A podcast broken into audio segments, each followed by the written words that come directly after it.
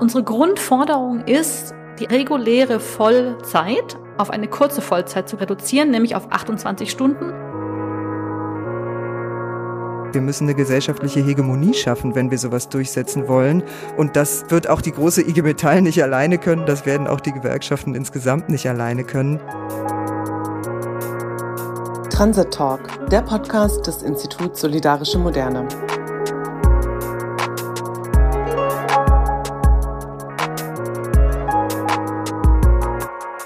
Hallo und herzlich willkommen zu unserem Transit Talk. Ich bin Andrea Ypsilanti. Ich bin Gründungsmitglied im Institut Solidarische Moderne und schon seit dieser Zeit im Vorstand.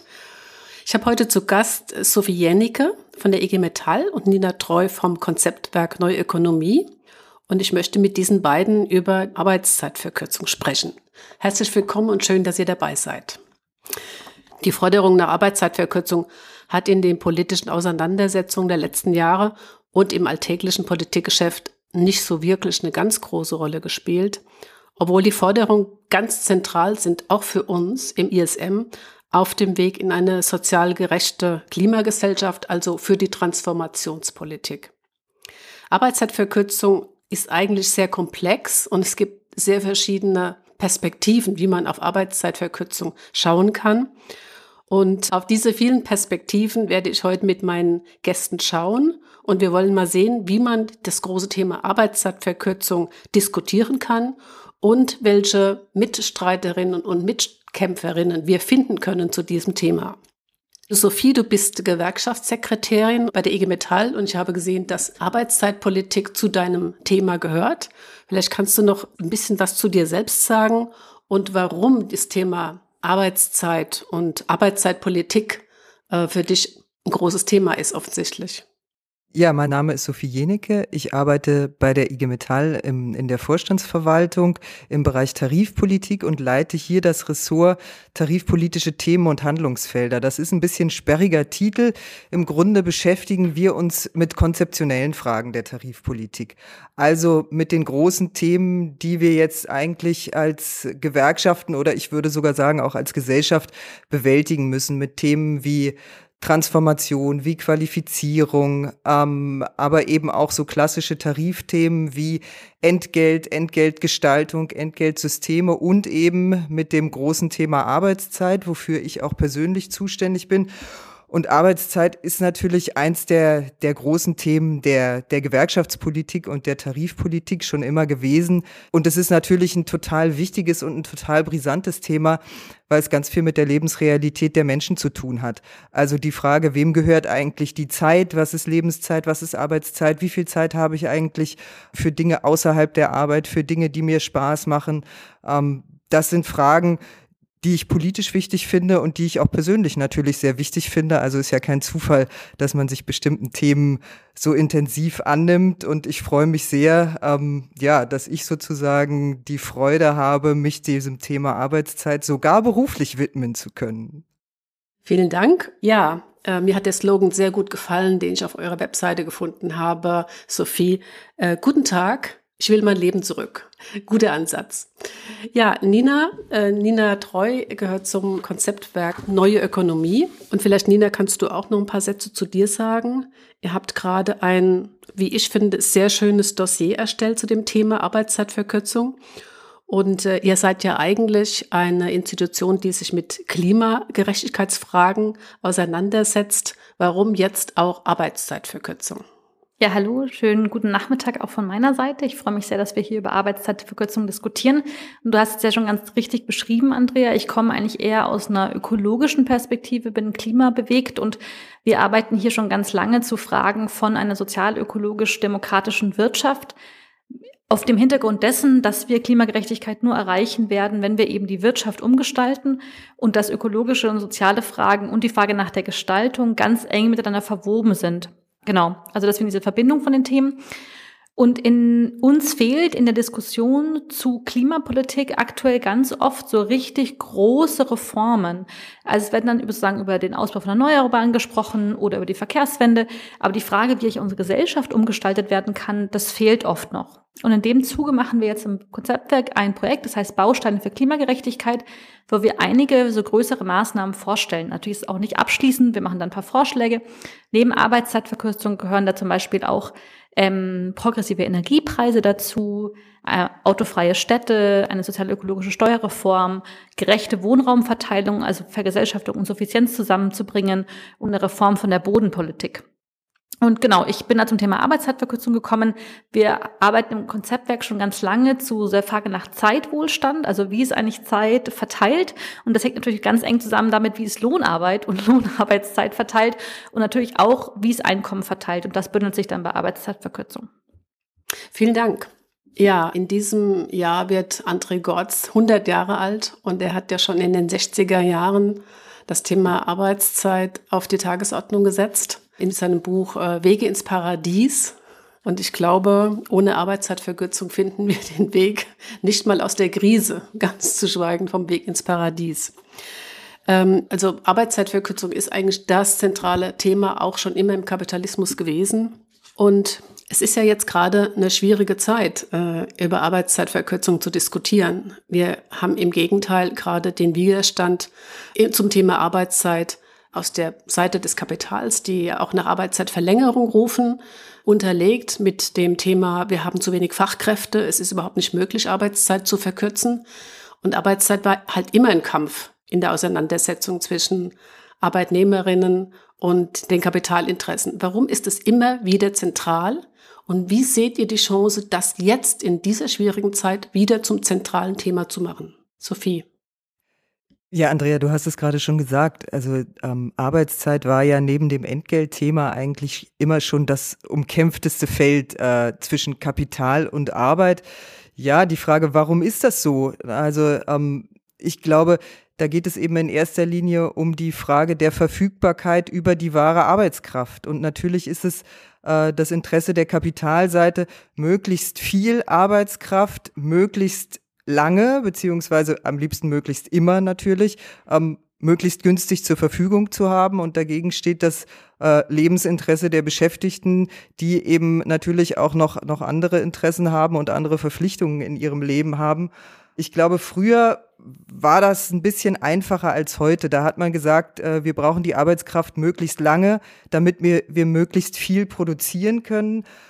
Heute ist es, ist, glaube ich, das Thema Flexibilität noch dazugekommen. Ja, also heute ist der Ruf der Arbeitgeberseite nicht nur möglichst lange arbeiten, sondern auch möglichst flexibel arbeiten. Also die Arbeitskraft soll eigentlich rund um die Uhr und am liebsten auch je nach Bedarf und je nach Auftragslage zur Verfügung stehen. Und das ist eben tatsächlich dann die Frage, wem gehört eigentlich die Zeit der Beschäftigten und wer darf darüber bestimmen? Das zweite Thema ist, dass Arbeitszeitfragen natürlich immer auch Entgeltfragen sind. Also Arbeitszeit und Entgelt sind ja im Grunde zwei Seiten der gleichen Medaille. Wie viel gearbeitet wird, bestimmt auch oft über die Höhe des Entgeltes. Und es ist natürlich auch immer die Frage für die Arbeitgeberseite, zahle ich meinen Leuten mehr oder verkürze ich die Arbeitszeit? Man kann ja sozusagen Produktivitätsgewinne unterschiedlich an der Stelle auch verwenden. Und ich finde, dieser aktuelle Ruf nach Arbeitszeitverlängerung, den wir heute immer wieder hören von den Liberalen, ähm, der spiegelt das Ganze eigentlich ganz gut wider. Also das ist einerseits hat es diesen Aspekt zu sagen, es muss länger gearbeitet werden, um Kosten zu senken, um Maschinen gut auszulasten und Anlagen gut auszulasten und äh, damit eben auch den Anteil der Lohnkosten gering zu halten. Zum Zweiten ähm, hat es aber auch eben diesen Aspekt der ständigen Verfügbarkeit der Arbeitszeit.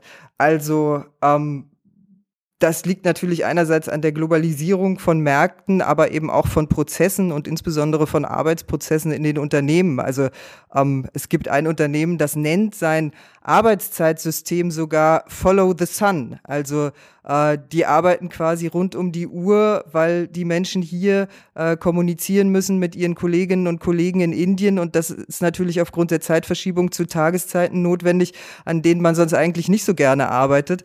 Also diese Flexibilisierung die ist natürlich schon ganz hoch und das trifft auf der anderen Seite wiederum auf eine Situation, wo es in vielen Bereichen ja auch prekäre Jobs mit geringen Löhnen gibt, sodass auch bei Beschäftigten die Bereitschaft, mehr zu arbeiten und dadurch die Hoffnung, auch mehr Geld zu verdienen, da ist. Ja, also in, in, insofern ist das, glaube ich, tatsächlich eine ganz schwierige Situation. Du hast es gerade schon angesprochen, die Frage Fachkräftemangel spielt da auch rein. Ich würde aber sagen, die Situation für Arbeitszeitverkürzung ist nie ganz einfach. Ja, ähm, also die Kämpfe äh, um Arbeitszeitverkürzung, äh, die die IG Metall geführt hat oder die Gewerkschaften insgesamt geführt haben, waren ja immer sehr harte Kämpfe. Arbeitszeitverkürzung konnte eigentlich nie ohne große Streiks durchgesetzt werden. Insofern glaube ich, ähm, ja, die Zeiten sind nicht einfach. Trotzdem müssen wir ja das Thema hochhalten, weil es einfach gesellschaftliche Notwendigkeiten geben, die dafür sprechen. Ja, danke, Sophie. Äh, Nina, ich fand das jetzt ein ganz mutiger Moment für euer Dossier aus den Gründen, die wir schon angesprochen haben. Ihr kommt ja von einer etwas anderen Seite. Es war eigentlich nicht so, sage ich mal, im Blickpunkt der Klima-, der Ökologiebewegung über Arbeitszeit zu diskutieren. Aber ihr habt es jetzt ganz zentral auf die Tagesordnung gesetzt. Vielleicht sagst du noch mal was über euren Blickpunkt darauf. Ja, ich würde euch natürlich recht geben, dass es gerade eine schwierige Zeit ist, über Arbeitszeitverkürzung zu sprechen und ähm, dass die Gewerkschaften natürlich jetzt gerade gegen die Inflation erstmal ankämpfen und da versuchen, Lohnerhöhungen durchzusetzen. Aber ich würde Sophie auch beipflichten. Also wir haben ja dieses Dossier gemeinsam auch mit GewerkschafterInnen erarbeitet, unter anderem Stefan Krull, ähm, der in den 80ern auch schon mit dabei war und der sagt, die Situation damals war nicht besser. Also Arbeitskämpfe und radikale Arbeitskämpfe, wo es um wirklich was Großes geht, die sind immer erstmal utopisch und alle sagen, boah, realpolitisch geht da nichts. Genau, ich hatte am Anfang ja schon eingeleitet, dass wir im Konzeptwerk gerade dieses Bausteine-Projekt machen, wo wir insgesamt sagen, Leute müssen jetzt total groß denken. Und ich glaube, die Klimakrise und die notwendige Transformation verlangen von uns, groß zu denken. Und es hilft eben nichts, wenn ein paar Reformen haben, sozusagen kleine Lohnerhöhungen, ein paar Verbesserungen von Erneuerbaren, sondern müssen wirklich überlegen, wie können wir unsere Gesellschaft sozial-ökologisch umbauen. Und dafür brauchen wir eben so größere Schritte. Und ganz wichtig ist es in Deutschland, wir haben eine große, schwere Industrie, die extrem viele Emissionen verursacht. Und wenn wir da Arbeitsplätze rück, also wenn wir da rückfahren wollen, die Industrie, werden wir auch Arbeitsplätze rückbauen. Und das können wir eben viel besser abfedern, wenn wir Arbeitszeitverkürzung haben, weil es einerseits heißt, dass Leute ihren Job halten können, länger, also auch wenn die Arbeit sich reduziert. Und das andere auch, dass die Bereiche, die jetzt überlastet sind, die aber eigentlich noch größer werden müssten, also sowas wie Sorge, Gesundheit, Pflege, Bildung, dass dort die Arbeitsbedingungen besser werden. Und genau, wir leben ja auch in einer Gesellschaft der Beschleunigung. Es gibt unglaublich viel Stress. Also wie Burnout ist ja sozusagen die Volkskrankheit geworden. Also wir müssen auch was tun, damit die Menschen wieder mehr Ruhe und Zeit in ihrem Leben finden. Und ähm, ich habe gerade über große Umgestaltungsprozesse gesprochen. Ähm, die müssen demokratisch gestaltet werden. Dafür brauchen die Leute auch Zeit. Und deswegen ist es auch wichtig, jetzt Arbeitszeit umzuverteilen. Danke, Nina. Ich habe einen 97-jährigen Vater mit dem habe ich gestern äh, über Arbeitszeit gesprochen. Der ist total fit und der kann sich natürlich sehr gut an diese Zeit der Arbeitskämpfe noch erinnern und ist ganz, äh, ist heute noch ganz begeistert über diese Arbeitskämpfe damals. Äh, was das auch in der Gesellschaft bewegt hat, in den Familien, äh, in den Beziehungen zu anderen Arbeitnehmerinnen und Arbeitnehmern. Und man muss ja sagen, das, was an Arbeitszeitverkürzung stattgefunden hat, das haben die Gewerkschaften erkämpft. Und äh, weil das eine sehr ähm, leidenschaftliche Zeit war, auch für die Gewerkschaften und in der Gesellschaft, haben wir für euch einen kleinen Einspieler vorbereitet, der das nochmal mitspüren lässt, wie aufregend es damals war. 83 bin ich frisch Mama geworden und meine Zwillinge waren zehn Monate alt, wo Mai 84 gestreikt worden ist. Wir haben ein Recht auf eigenes Leben, auf Selbstbestimmtheit, auf äh, eigene Verantwortung, auch gegenüber der eigenen Familie, äh, dem Lebenspartner, den Kindern. Und dafür brauchen wir mehr Zeit. Einfach Freizeit mit den Kindern, damit man sie auch mehr sieht, wie sie aufwachsen, mit ihnen mehr teilt. Natürlich ist ein Streik in der jetzigen Konjunktursituation von einem großen Nachteil für unsere Volkswirtschaft. Ich weiß noch, dass der damalige Kanzler Kohl gesagt hat, die 35-Stunden-Woche ist dumm und töricht.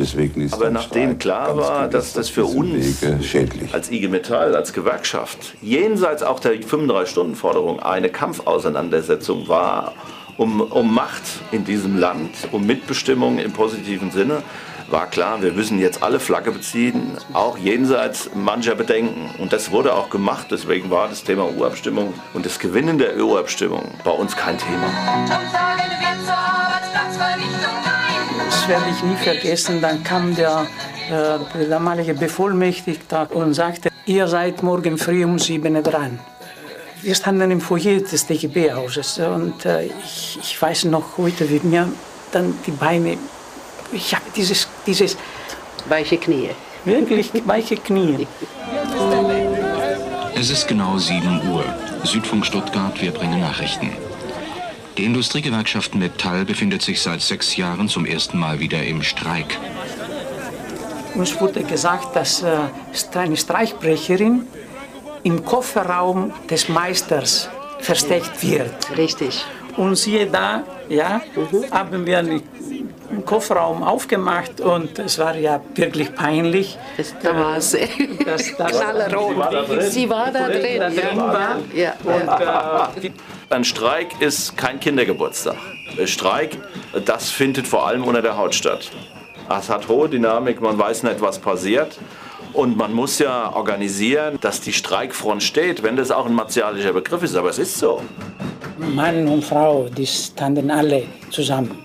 Und das war, also heute noch, wenn ich zurückdenke, da äh, unheimliche äh, Erlebnisse.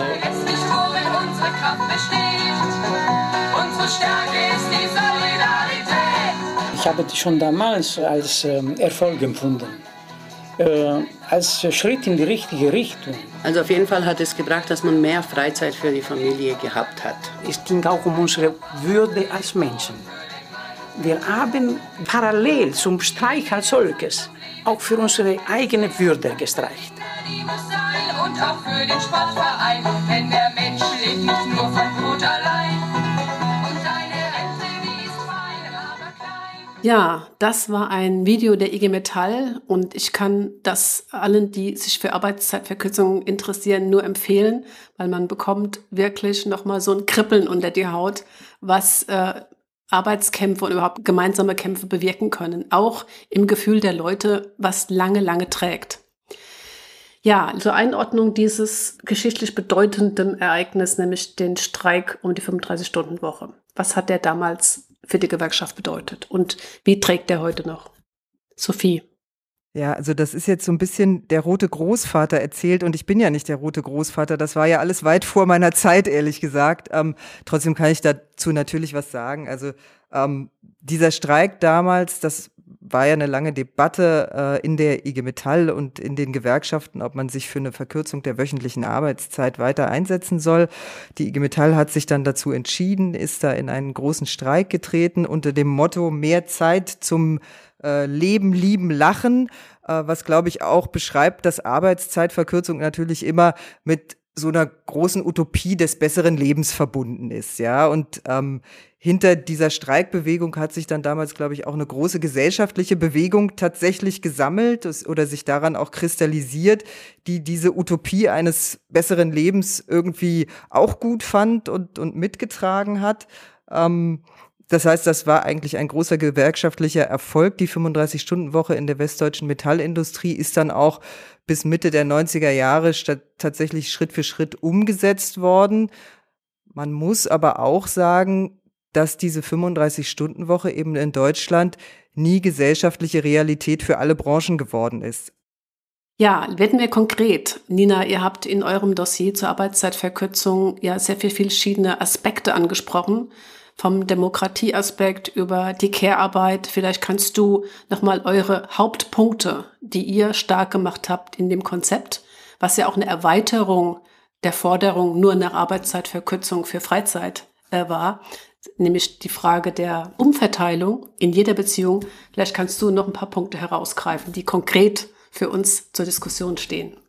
Ja, unser Dossier zur Arbeitszeitverkürzung. Ich hatte vorhin schon gesagt, wir haben das gemeinsam mit GewerkschafterInnen, Umweltbewegten, WissenschaftlerInnen und FeministInnen erarbeitet und haben eben versucht, diese verschiedenen Perspektiven miteinander zu verbinden. Also eine gewerkschaftliche, arbeitskämpferische, wie auch eine klimafreundliche, wie auch eine wissenschaftliche, also was die Lage der Studien, als auch eine, die eben das Ganze der Arbeit in den Blick nimmt und nicht nur auf die Lohnarbeit guckt, sondern auch auf die Sorgearbeit. Unsere Grundforderung ist, die Arbeitszeit die reguläre Vollzeit auf eine kurze Vollzeit zu äh, reduzieren, nämlich auf 28 Stunden und damit auf eine Vier-Tage-Woche. Ist auch kein total hartes Modell, also man kann die 28 Stunden natürlich auch äh, auf mehrere Tage verteilen, aber dieser Tag mehr, zeigen die Studien tendenziell, bringt nochmal einen anderen Zugewinn an Lebensqualität. Und das einerseits geht es darum, dass möglichst kollektiv zu erkämpfen, also dass es eben gewerkschaftlich erkämpft wird, ähm, dann tariflich gebunden ist und betrieblich umgesetzt wird und andererseits eben auch eine gesetzliche Änderung zu schaffen. Es ist ja aktuell so, dass in Deutschland die Höchstarbeitszeit bei 48 Stunden liegt. Das liegt daran, dass es den 8-Stunden-Tag gibt, aber noch immer eine Sechs-Tage-Woche. Da gibt es auch viele Akteure, die seit Jahren dazu arbeiten, zu sagen, wir wollen eben eine Reduzierung der Höchstarbeitszeit auf 40 Stunden. Und natürlich soll das einhergehen mit Lohnausgleich. Wir haben da sehr viel darüber diskutiert, ob das ein kompletter voller Lohnausgleich ist oder bis zum bestimmten Niveau geht. Also aus der Umweltbewegung heraus wird meistens gesagt, dass eigentlich in den Spitzengehältern, also sagen wir jetzt mal die Top 20 Prozent oder obere Drittel, dass die eigentlich keinen Lohnausgleich brauchen, weil die verdienen so viel. Und aus einer gewerkschaftlichen Perspektive ist es irgendwie wenig sinnvoll, gleich weniger zu fordern. Deswegen fordern wir jetzt einen vollen Lohnausgleich. Ich finde es ganz interessant, das hat auch schon ein paar Debatten sozusagen mit Menschen aus der Degrowth-Bewegung ausgelöst.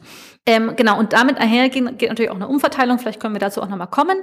In Deutschland ist es ja so, dass es sehr viel Frauen in Teilzeit gibt und sehr viele Männer in Vollzeit gibt und dass sich diese Quoten auch gegenseitig bedingen. Und deswegen sagen wir auch, wir müssen die Vollzeit reduzieren, damit eben die Teilzeit nicht bei den Frauen hängen bleibt, sondern dass generell das Sorgearbeitsniveau und Lohnarbeitsniveau von den zwischen den Geschlechtern sich annähert, ähm, damit die Sorgearbeit einfach gerechter verteilt wird und auch Frauen mehr Karrierechancen haben. Ich hatte vorhin schon genannt, dass wir das konkret auch deswegen fordern, weil es eben bessere Gesundheit bietet, mehr Wohlbefinden, weniger Stress, also für das gute Leben von den Menschen einfach gut ist, dass wir mehr Zeit brauchen, um demokratisch zu gestalten. Also wir fordern eben auch, dass das Ganze da in Blick genommen wird. Und also je nachdem, wie das genau ausgestaltet ist, ne, also wie viele Menschen im eigenen Umfeld dann auch die Arbeitszeit verkürzt haben, hat man natürlich verschiedene Optionen, was man mit der Zeit dann tut. Aber ich glaube, da kommen wir nochmal dazu. Ja, Sophie, das ist ein ziemlich umfassendes Konzept. Ich finde es wirklich hervorragend, dass die Gewerkschaften daran beteiligt waren. Wie sieht es eigentlich aus in den Gewerkschaften? Kann man beim Thema Arbeitszeitverkürzung diesen ganzen Strauß, der im Konzept oder im Dossier vom Konzeptwerk aufgeblättert wird, kann man den vermitteln in, Gewerkschaft, in der Gewerkschaft? Ja, also erstmal muss ich sagen, dass ich das total klasse finde, dieses Dossier und äh, dass ich es auch wichtig finde, ähm, dass ich sage mal an vielen Stellen viele bunte Blumen zu dem Thema Arbeitszeitverkürzung blühen, ja, weil was wir glaube ich brauchen, ist ja sowas wie eine gesellschaftliche Debatte ähm, und natürlich auch gesellschaftliche Diskurse, die irgendwann eine Situation herstellen, in der man dann tatsächlich auch reale Kämpfe um Arbeitszeitverkürzung führen kann. Und ich glaube, dazu ist das einfach ein Beitrag. Und das kann ich absolut würdigen und finde das klasse, auch wenn wir jetzt vielleicht nicht an allen Punkten genau das unterschreiben würden, was in dem Dossier drinsteht. Und die Frage ist, kann man das alles vermitteln? Ja, nein, ja. Also ich würde mal sagen, gewerkschaftliche Arbeitszeitpolitik heute muss Antworten auf eine sehr heterogene Realität von Beschäftigten geben. Und ähm, damit stellen wir eigentlich auch immer wieder fest, dass es nicht eine Strategie von Arbeitszeitpolitik in der Gewerkschaft geben kann, sondern dass wir im Grunde verschiedene Strategien brauchen. Also unser Schlagwort ist da im Grunde, wir wollen Arbeitszeiten, die zum Leben passen und Arbeitszeiten, die zum Leben passen. Das heißt einerseits, dass wir diesen einen Strang, den wir im Grunde seit 2018 ja ausgebaut haben, nämlich die Frage individuelle Arbeitszeitrechte stärken, weiter verfolgen müssen. Dass aber ein weiterer Strang der Arbeitszeitpolitik natürlich ist, dass wir auch kollektive Arbeitszeitverkürzung nicht aus den Augen verlieren. Also kollektive Arbeitszeitverkürzung gehört ja auch, auch wenn das vielleicht nicht immer überall in den Zeitungen steht, zu bewährter äh, gewerkschaftlicher Praxis, wenn es zum Beispiel um die Frage von Beschäftigungssicherung auch ganz aktuell in der Krise geht. Also wir haben ja im Grunde ähm, in, in den ganzen Krisenjahren, also äh, seit Corona, hat jeder Tarifabschluss, den die IG Metall gemacht hat, Arbeitszeitelemente gehabt, weil klar ist, dass eine Verkürzung von Arbeitszeit natürlich in Krisensituationen immer dazu dient, Beschäftigung zu sichern. Und das ist das erste Interesse äh, unserer Mitglieder, die in den Unternehmen arbeiten, dass sie natürlich einen sicheren Arbeitsplatz wollen, weil am sicheren Arbeitsplatz ein gesichertes Einkommen hängt und das ist die Grundlage für ein gesichertes Leben in dieser Gesellschaft. Deswegen passiert das, es passiert Arbeitszeitverkürzung in der IG Metall. Das Hauptargument ist Beschäftigungssicherung, das muss man auch sagen. Aber viele Aspekte von denen, die in dem Dossier benannt sind, die liegen uns ja überhaupt nicht fern. Im Gegenteil, also ich glaube, wir kommen da später noch drauf, aber die ganze Frage, was ist eigentlich, was kann eigentlich eine große gesellschaftliche Antwort auf die Zukunft der Arbeit sein und auf die Zukunft der Arbeit in einer digitalisierten, klimaneutralen Wirtschaft, dann liegt es ja eigentlich auf der Hand, dass wir über Arbeitszeitverkürzung reden, nicht nur weil sie den einzelnen Menschen dient, äh, weil sie gesellschaftlich sinnvoll ist, sondern weil es natürlich aus unserer Sicht auch um die Frage geht, wie werden denn Digitalisierungsgewinne verteilt? Es ist ja nicht so, dass dieses ganze Projekt der Transformation und der Digitalisierung in den Unternehmen zufällig passiert, sondern Digitalisierung zum Beispiel passiert, weil sich die Unternehmen Profite davon erhoffen. Und die Frage ist, wie werden die verteilt? Landen die Profite in den Taschen der Unternehmen und der Aktionärinnen und Aktionäre oder werden sie in gute Arbeit für alle investiert? Und da ist Arbeitszeitverkürzung natürlich ein wesentliches Element von guter Arbeit der Zukunft. Ja, das ist jetzt aber auch schon sehr pointierend die Gesicht der IG Metall. Wenn ich mit äh, Verdi spreche oder dem Paritätischen, dann schlagen die die Hände beim Kopf zusammen und sagen, Arbeitszeitverkürzung bist du wahnsinnig. Weißt du, was wir für einen Fachkräftemangel haben? Weißt du, äh, was in der Pflege los ist? Weißt du, was überhaupt in den ganzen Berufen los ist, die bei Verdi angesiedelt sind? Jetzt habt ihr, Nina, aber in dem Konzeptwerk genau an dieser Stelle auch versucht, eine Antwort zu geben. Einerseits für den Privatbereich, da spielt ja Care-Arbeit auch eine riesengroße Rolle, aber eben auch für die Belastung der vorwiegend Frauen in den ganzen Pflegeberufen. Vielleicht kannst du da noch mal was dazu sagen, weil ich glaube, das wird auch ein Dreh- und Angelpunkt sein in der Auseinandersetzung. Wen kriegen wir auf unsere Seite? Ja, als erstes ist da ganz wichtig zu sagen, dass es ja in Deutschland keine großen Pilotprojekte gibt zu Arbeitszeitverkürzung, außer jetzt sozusagen die historischen Erfahrungen von VW beispielsweise. Aber wir haben ja sagen das nicht praktisch durchgespielt und können sagen, so ist es. Ne? Also die Studienlage gibt da verschiedene Sachen her und im Endeffekt ist es auch eine politische Frage, in welche Richtung man gehen will. Was wir dazu sagen ist, naja, innerhalb des sozialökologischen Umbaus müssen wir ja bestimmte Sektoren stärken und ausbauen wo jetzt schon Fachkräftemangel herrscht und die Arbeitsbedingungen total grottig sind und viele Menschen ihre Arbeitszeit jetzt schon reduzieren, weil sie es sonst nicht schaffen. Also Pflege, Gesundheitssektor ist ein ganz tolles Beispiel dafür. Das heißt, da wäre eine Arbeitszeitverkürzung ja gar nicht, bei vielen Menschen gar nicht eine Verkürzung der Arbeitszeit, sondern einfach eine Lohnerhöhung. Ne? Also die würden dann sozusagen einen höheren Lohn bekommen für die Stunden, die sie machen würden. Und wir müssen ja dafür diese Fachkräfte irgendwo finden. Und die finden wir natürlich auch dann, wenn wir in anderen Bereichen, die jetzt besonders klimaschädlich sind, zum Beispiel in der Chemie, in der Rüstungsindustrie, auch in großen Teilen der Autosindustrie, wenn wir da schaffen, Leute nicht mehr dahin zu holen, also ist ja schon mal der erste Schritt, oder auch Leute umzuschulen oder in andere Bereiche, sozusagen die anderen Bereiche attraktiv zu machen. Und aktuell ist es ja so, dass ähm, das nicht miteinander gekoppelt wird. Also es gibt sehr wenig Deba Debatte darüber, wie bauen wir Industriearbeitsplätze zurück und bauen dafür Gesundheitsarbeitsplätze aus. Und dann kann natürlich Fachkräftemangel überall geschrien werden, aber wir sagen halt, ein großer Teil von dieser Produktion ist nicht langfristig haltbar, weil sie klimaschädlich ist und wir müssen da also gesamtwirtschaftlich umdenken. Genau, und es ist auch interessant, weil das ist nochmal ein anderer Bereich als nur Arbeitszeitverkürzung. Ne? Wir schneiden das in dem Dossier nur an. Das ist nicht mit Arbeitszeitverkürzung allein abgefrühstückt. Aber wenn es darum geht, dass die Leute eine gute Arbeit haben, also die ihnen durch Lohn ein gutes Leben sichert, aber auch ihnen Sinn gibt und Spaß macht, dann ist es wichtig, das mitzudenken. Welche Sektoren geht es da eigentlich? Und was Sophie vorhin auch schon angesprochen hat, ist, es gibt ja auch in der jungen Generation dann einen Wertewandel. Also ganz viele Menschen wollen auch nicht mehr so lange arbeiten und sagen, uh, unsere Zukunft sieht düster aus. Ich kann nicht nur in die Zukunft projizieren, wo ich dann mein Eigenheim habe oder vielleicht mein größeres Auto, sondern ich möchte auch jetzt viel Zeit haben. Und ich möchte auch äh, Zeit für meine Freundinnen haben, etc. Nicht nur, für, nicht nur noch für meine Familie, da ist ja auch schon ein großer Konflikt. Und sagen eben auch, sie suchen Arbeitsplätze, wo sie weniger arbeiten. Also man kommt da auch einem Wertewandel entgegen. Ihr habt in dem Konzept, was ich interessant fand, auch ein paar Beispiele genannt. Also in anderen Ländern ist man da schon, glaube ich, ein Stück weiter mit den ähm, Modellversuchen, die es gibt. Und in Deutschland ist man sehr zurückhaltend mit den Modellversuchen. Vielleicht kannst du mal eins oder zwei Beispiele anreißen, weil die, wenn ich das richtig gelesen habe, ja eher erfolgreich waren. Ja, also in Deutschland das beste Beispiel, was wir immer wieder zitieren können, ist schon der Kampf um die 35-Stunden-Woche. Weil, also zum Beispiel bei Volkswagen, damals hat man das deutlich sehen können, dass es halt, wenn in der Stadt auf einmal die Stundenarbeitszeit reduziert wird und ganz viele Menschen ähm, weniger arbeiten, merkt man das halt auch. Ne? Also es sind halt auch dann andere Menschen zu der Zeit verfügbar, wo ich Zeit habe. Und wir, wir zitieren da auch und sagen, es war ein ganz anderes Lebensgefühl in Wolfsburg, als damals die 35-Stunden-Woche kam. Also das gibt es als Beispiel sozusagen in Deutschland. Es gibt gerade ein sehr großes Experiment in, ähm, im Vereinigten Königreich. Da haben 70 Unternehmen mitgemacht mit über 3000 Beschäftigten. Die reduzieren die Arbeitszeit um 20 Prozent, also machen eine Vier-Tage-Woche, halten aber gleichzeitig die Produktivität. Und das ist ganz spannend, weil ich glaube, in einigen Bereichen ist das möglich. Also gerade, wo es eher um Angestelltenverhältnisse geht, wo es vielleicht auch um Unternehmen geht, die ein bisschen umstrukturieren können. Aber ich finde es auch kritisch sozusagen die Menschen damit zu catchen, dass man sagt, ah ja, die Produktivität wird sowieso gehalten, weil wir wollen ja nicht noch eine höhere Verdichtung.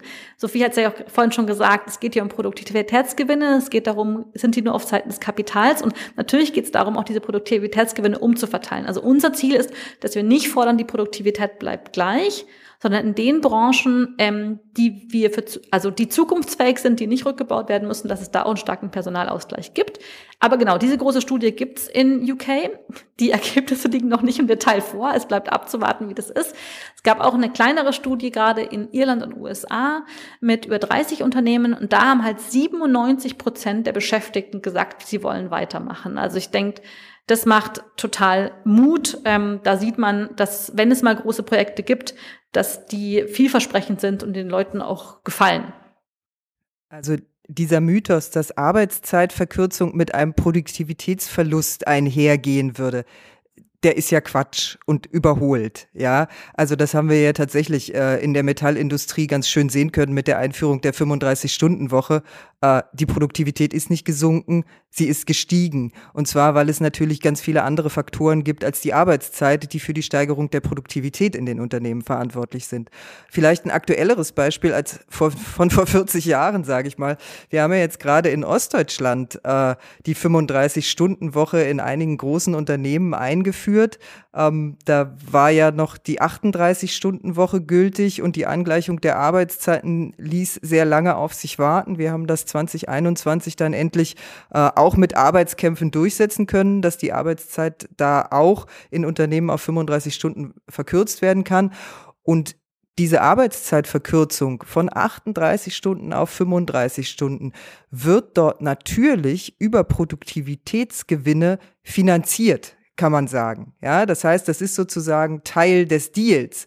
Und es ist klar, dass da keinerlei Produktivität irgendwie verloren geht. Und zum Thema Arbeitsverdichtung ist es da jetzt auch nicht so, dass es da bisher Klagen gäbe, ja, sondern das ist durchaus so, dass eben Produktivität erhöht wird in den Unternehmen, dass zum Teil auch Beschäftigte eingestellt werden. Wir hatten jetzt natürlich die Situation, dass die Automobilindustrie in den letzten Jahren eh in der Krise war und deswegen dadurch sozusagen vielleicht auch ein bisschen was an Arbeitsverdichtung abgefedert werden konnte, weil eh keine Teile da waren, mit denen man hätte produzieren können. Aber dieser alte Mythos, äh, das kostet Arbeitsplätze und das mindert die Produktivität, der ist überholt.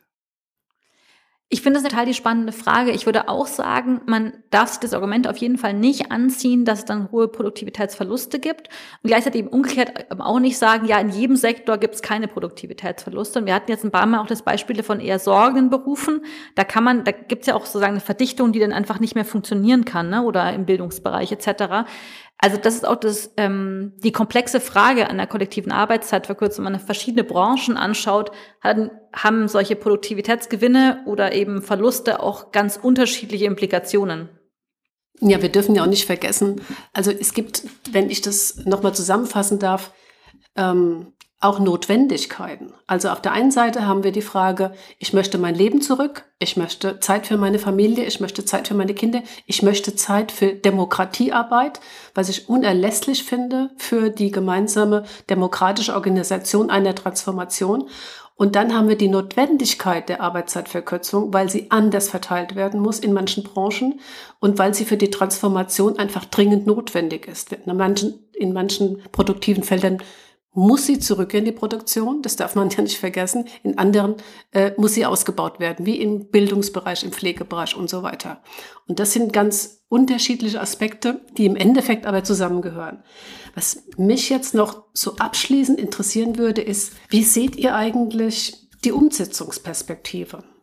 Weil ich glaube, das wird in ganz verschiedenen Teilen dieser Gesellschaft völlig unterschiedlich diskutiert. Und wenn wir erfolgreich miteinander streiten oder streiken wollen, müssen wir ja fragen, mit wem tun wir das zusammen? Das werden weder die Gewerkschaften alleine wuppen, noch wird es die ähm, ökologische Bewegung und überhaupt die Bewegung nicht schultern können. Wie kommen die zusammen? Seht ihr überhaupt eine Chance, dass man sich aufeinander bezieht und solche Kämpfe gemeinsam bestreitet, gerade im Bereich Arbeitszeitverkürzung, mit dem ganzen Strauß, den man betrachten muss, wenn man über Arbeitszeitverkürzung redet? Ja, Sophie, wie sieht es aus in der Gewerkschaft? Weil ich meine, dass sich Gewerkschaften beziehen auf Klimabewegung ist ja auch nicht so ganz unproblematisch. Ja, ich würde erstmal auf die äh, grundsätzliche Frage der Umsetzungsperspektive gerne antworten wollen, ja. Ähm, weil das sind ja zwei verschiedene Stränge. Einmal, wie sehen wir das sozusagen innerhalb der IG Metall und einmal, wie sehen wir die Bündnispolitik nach außen. Und ähm, es ist kein Selbstläufer. Ja, auch sozusagen in der IG Metall ist das Thema kollektive Arbeitszeitverkürzung kein Selbstläufer. Wir haben äh, 2022 eine große Beschäftigtenbefragung gemacht, wo wir äh, über 200.000 Beschäftigte befragt haben und haben sie gefragt, wie wichtig ist euch eigentlich in den kommenden Tarifrunden folgendes Ziel? Und dann haben wir einmal gefragt, Option einer Vier-Tage-Woche mit in Klammern teilweise Entgeltausgleich und die zweite Option mehr individuelle Wahloptionen bei der Arbeitszeit. 67 Prozent haben gesagt, immerhin, vier Tage Woche wäre mir wichtig. 84 Prozent sagen, individuelle Arbeitszeitoptionen sind mir wichtig. Das heißt, wenn wir unsere Leute fragen und die Leute, die in den Branchen beschäftigt sind, äh, die wir betreuen, dann ist das Thema individuelle Arbeitszeitrechte und sozusagen unterschiedliche Ar Arbeitszeiten über den Lebensverlauf, je nach Lebenssituation möglich machen, ist ein wichtigeres Thema als kollektive Arbeitszeitverkürzung. Das muss man nicht gut nehmen, äh, finden, aber das muss man erstmal zur Kenntnis nehmen. Ja, deswegen sage ich, es ist auch bei uns kein Selbstläufer und es gibt natürlich auch, wie ich finde, berechtigte äh, Argumente in der Debatte, mit denen man umgehen muss. Also das Thema ähm, Arbeitsverdichtung hatten wir ja gerade schon die Frage, wie ist das denn mit einem Entgeltausgleich? Also wir als Gewerkschaft kümmern uns ehrlich gesagt nicht so doll um die, die ein höheres Einkommen als 100.000 im Jahr haben, ehrlich gesagt. Also unsere Tarifverträge haben, glaube ich, also liegen mit ihren obersten Entgeltgruppen immer noch unter 100.000 Euro. Insofern reden wir natürlich über Entgeltausgleich, wenn wir über Arbeitszeitverkürzung reden. Das ist aber für viele nicht vorstellbar, dass das möglich ist. Insbesondere in einer Situation wie gerade jetzt, wo die Einkommen einfach immer weniger wert sind. Und natürlich so äh, auch die ganze Frage von unterschiedlichen Arbeitszeiten von Beschäftigten. Also der Sprung, wenn ich über eine 32 oder über eine 28-Stunden-Woche nachdenke, von einer 40-Stunden-Woche ist natürlich ein sehr großer Sprung. Von einer 35-Stunden-Woche ist der Sprung nicht so groß. Äh, und wir wissen aber, dass auch nur der Kampf um eine einzige Stunde Arbeitszeitverkürzung ein sehr schwieriger gewerkschaftlicher Kampf ist. Ja, also deswegen glaube ich sozusagen, es gibt schon, also das Herz, das gewerkschaftliche Herz schlägt für die Arbeitszeitverkürzung. Wenn wir uns allerdings damit auseinandersetzen, können wir das tatsächlich durchsetzen. Und wie machen wir das denn? Dann ist da, glaube ich, noch ein weiter Weg auch für uns intern zu gehen. Und die zweite Frage war ja die Frage nach den gesellschaftlichen Bündnissen. Und da glaube ich tatsächlich, dass es ohne diese gesellschaftlichen Bündnisse überhaupt nicht gehen wird. Ähm, ich habe es am Anfang schon gesagt, wir müssen eine gesellschaftliche Hegemonie schaffen, wenn wir sowas durchsetzen wollen. Und das wird auch die große IG Metall nicht alleine können. Das werden auch die Gewerkschaften insgesamt nicht alleine können. Ähm, und insofern ist es ja auch so, dass wir was diese ganze Transformationsdebatte angeht, ähm, auch den Kontakt zur Umweltbewegung suchen, weil klar ist, dass äh, dieser ganze Umbau natürlich ein klimaneutraler Umbau sein muss. Und ich glaube, da kann es, kann man sich auch tatsächlich ganz gut gegenseitig befruchten, ja, weil unser Fokus liegt natürlich in erster Linie auf den Interessen unserer Mitglieder. Äh, das ist das Interesse nach Arbeitsplatzsicherung. Äh, Am Ende ist aber natürlich die Frage, ob es so wichtig ist, ob der Arbeitsplatz tatsächlich bei Mercedes für den Verbrenner gesichert ist äh, oder ob das auch ein Arbeitsplatz sein kann, der ein anderes Produkt fertigt. Das ist aber leider nicht immer eine rationale Frage. Ja, auch bei unseren Mitgliedern. Also der Produzentenstolz ist da auch sehr hoch. Deswegen, wie gesagt, ohne gesellschaftliche Bündnisse wird es nicht gehen. Wir betreiben das, äh, aber das ist sowohl nach innen als auch nach außen nicht immer ganz leicht. Ja, ich würde auf jeden Fall erstmal so viel jetzt recht geben, dass das kein Projekt ist, was irgendwie eine Einzelgewerkschaft oder gar die Gewerkschaften alleine schaffen, sondern dass es da ein breites gesellschaftliches Bündnis braucht. Also in unserer Analyse war, die Mehrheit der Bevölkerung profitiert von Arbeitszeitverkürzung, aber die Macht liegt bei den GegnerInnen. Also ähm, wir haben ja dieses Dossier erarbeitet, auch in so einem Transformationsworkshop. Ähm, und da haben wir sozusagen ein Spektrum der Verbündeten gemacht. Das ist so eine Technik, dass man mal schaut, wer sind eigentlich die aktiven Verbündeten bis zu den aktiven Gegnern. Und es war eine ganz klassische Aufteilung nach Arbeit und Kapital. Und ähm, da, also die Macht liegt natürlich da, die, die Macht, die Medienmacht, die Macht auch im ökonomischen Sinne bei den großen Firmen, ähm, die Macht der konservativen Parteien, also sagen, wir haben da sehr starke Gegner und deswegen müsste man sich da auch sehr stark aufstellen. Ähm, gleichzeitig ist es ja so, dass wir haben ja aufgezeigt, nicht nur die Umweltbewegten, auch die feministischen Gruppen, äh, feministische Akteure sind ja neben den Gewerkschaften wichtig äh, in diesem Spektrum der Verbündeten. Und auch zu sagen, es gibt diesen Konflikt zwischen ähm, Arbeit und Familie, den haben ja ganz, ganz viele Menschen. Also sagen eigentlich alle Eltern, alle Sportvereine, Menschen, die so auf ehrenamtliches Engagement angewiesen sind oder Gruppen, die auf dieses Engagement angewiesen sind, sind damit dabei. Also ich glaube, man das zu einem Thema machen könnte, würde man da viele Verbündete finden können, ist aber auf jeden Fall ein langer Weg. Und was ich auch noch spannend drin, darin finde, ist ja, dass die drei linken Parteien, die jetzt im Bundestag vertreten sind, die auch das ISM ja zusammenbringt, also von SPD über Grüne und Linkspartei, alle für Arbeitszeitverkürzung sind theoretisch, aber es dann halt sich in der Praxis nicht so stark widerschlägt. Also die SPD hat das jetzt gerade letzten November nochmal gestärkt. Die hatten ja so einen kleinen Parteitag, wo sie gesagt haben, dass sie nicht nur eine Arbeitszeitverkürzung auf 30 Stunden wollen, sondern auf 25 Stunden und da auch eben dieses doppelte Spiel zwischen einerseits gewerkschaftlicher Kämpfen andererseits aber auch die Höchstarbeitszeit begrenzen. Genau das Gleiche sagt die Linkspartei. Ähm, die ist dann noch ein bisschen weiter im Spektrum, also sagst du 25 bis 35 Stunden. Und auch die Grünen sind dafür, also vielleicht am wenigsten stark, äh, aber im Koalitionsvertrag mit der FDP findet sich sowas natürlich nicht. Also ich glaube, da ist total viel Potenzial, aber eben es spielen noch relativ wenige Akteure. Und wir sagen in unserem Dossier auch ganz klar, es wäre eigentlich ein hervorragender Konvergenzpunkt, also ein Kamp Punkt, wo sich die verschiedenen Kämpfe treffen würden für diesen sozial-ökologischen Umbau. Ja, das würde ich absolut teilen. Und dieser, dieser Konvergenzpunkt ist leider in der Vergangenheit zu kurz gekommen. Das muss man einfach auch sehen. Äh, also wenn ich auf Vorträgen bin und ich spreche das Thema Arbeitszeitverkürzung an, gibt es immer viel Applaus. Aber ich glaube, wenn es ans Konkrete geht, wird es schwierig. Also gerade auch im Gewerkschaftsbereich, Sophie. Ja, ja, also ich habe das mit Aufmerksamkeit gelesen, wer, wer alles Verbündete und Ver also wer die Verbündeten im Kampf um Arbeitszeitverkürzung sind ich glaube, viele von denen wissen das noch gar nicht, dass sie da Verbündete sind. Ähm, ja, weil äh, ich spreche ja vor dem Hintergrund der IG Metall. Das muss man ja auch immer im Hinterkopf haben. Die IG Metall ist eine Männergewerkschaft. Ja, also es garantiert nicht die Speerspitze der feministischen Bewegung. Ähm, insofern ist natürlich die Frage von äh, Neuverteilung von Sorgearbeit zum Beispiel nicht die zentrale Frage in unserer Debatte um Arbeitszeitverkürzung. Nichtsdestotrotz stellen wir natürlich insbesondere äh, bei jüngeren Menschen ein hohes Interesse an kürzeren Arbeitszeiten fest. Aber es gibt ja auch so Zeitverwendungsstudien, die sagen, wenn Frauen ihre Arbeitszeit verkürzen, verwenden sie die für Reproduktionsarbeit, die freie Zeit. Wenn Männer ihre Arbeitszeit verkürzen, verwenden sie die eher für gesellschaftliches Engagement, für, für Freizeit, aber eben nicht automatisch für die Reproduktionsarbeit. Ja, und ich finde, das ist ein Punkt, da müssen wir auch tatsächlich, wenn wir diese Debatte um Neuverteilung von Reproduktionsarbeit und Lohnarbeit führen oder Sorgearbeit, wie es heute heißt, ähm, da müssen wir raufgucken weil da kein Automatismus besteht, dass eine Verkürzung von Arbeitszeit zu einer gerechteren Verteilung von Sorgearbeit führt. Ich glaube, da sind sozusagen auch noch viele politische Maßnahmen notwendig, die einfach, die es möglich machen, dass Sorgearbeit anders organisiert ist. Deswegen, ich glaube schon, dass da Potenzial drin steckt, aber diese Automatismen, die oft mit Arbeitszeitverkürzung verbunden werden, da bin ich inzwischen sehr vorsichtig, muss ich gestehen. Wenn wir über Arbeitszeitverkürzung sprechen, äh, ist mir es immer ganz wichtig, so eine schöne Fantasie damit zu verbinden, sage ich jetzt mal. Schaut mal, was alles möglich wäre. Nina, vielleicht kannst du da so ein kleines utopisches Bild noch für uns malen.